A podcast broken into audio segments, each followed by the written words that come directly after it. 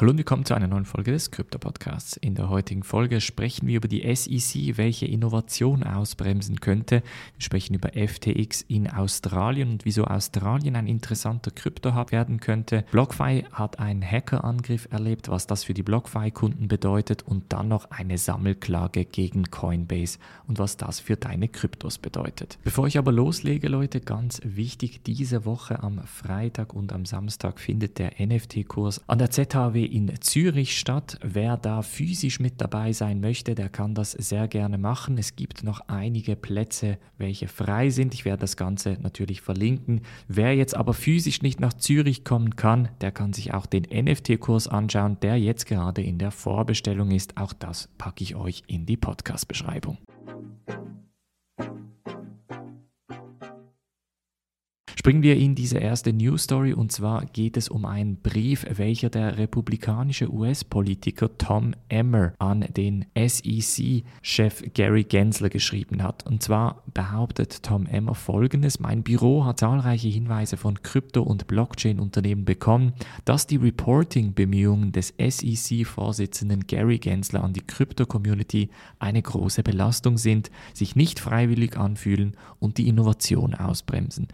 Deshalb habe er zusammen mit auch Politikern der Demokratischen Partei einen Brief verfasst, welchen er an Gary Gensler geschickt haben soll, bei welchem er unter anderem wichtige Punkte von Gary Gensler kritisiert, aber auch hinterfragt. Denn es geht nämlich darum, dass natürlich der SEC-Chef da ganz klar auf der einen Seite regulieren möchte, dass man eben die privaten Investoren schützen kann, aber auf der anderen Seite eben auch möglicherweise die Innovation ausbremsen könnte. Ob das das jetzt positive Auswirkungen haben wird, das werden wir noch sehen. Wir bleiben aber gleich in den USA, denn da gab es eine Sammelklage gegen die amerikanische Kryptobörse Coinbase. Und das wiederum könnte recht große Wellen werfen. Es geht nämlich darum, dass etwa 79 Kryptowährungen, welche Coinbase momentan führt, eigentlich als Wertpapiere einzustufen seien gemäß der Sammelklage. Und das wiederum würde aus der Kryptobörse Coinbase eine unrechtmäßige Aktienbörse machen. Unter anderem in diesen 79 Kryptowährungen befinden sich bekannte Kryptos wie Cardano, Polkadot, Axie Infinity, Atom, EOS, aber auch Mana, Maker, OMG, Poly,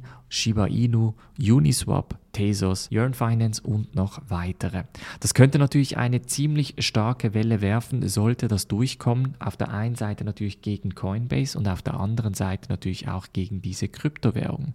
Ich kann mir aber sehr gut vorstellen, dass da Coinbase ziemlich bereit ist, diesen Fall abzuwenden, aber trotzdem könnte es natürlich vor allem kurzfristig für diese Kryptos sehr volatil sein.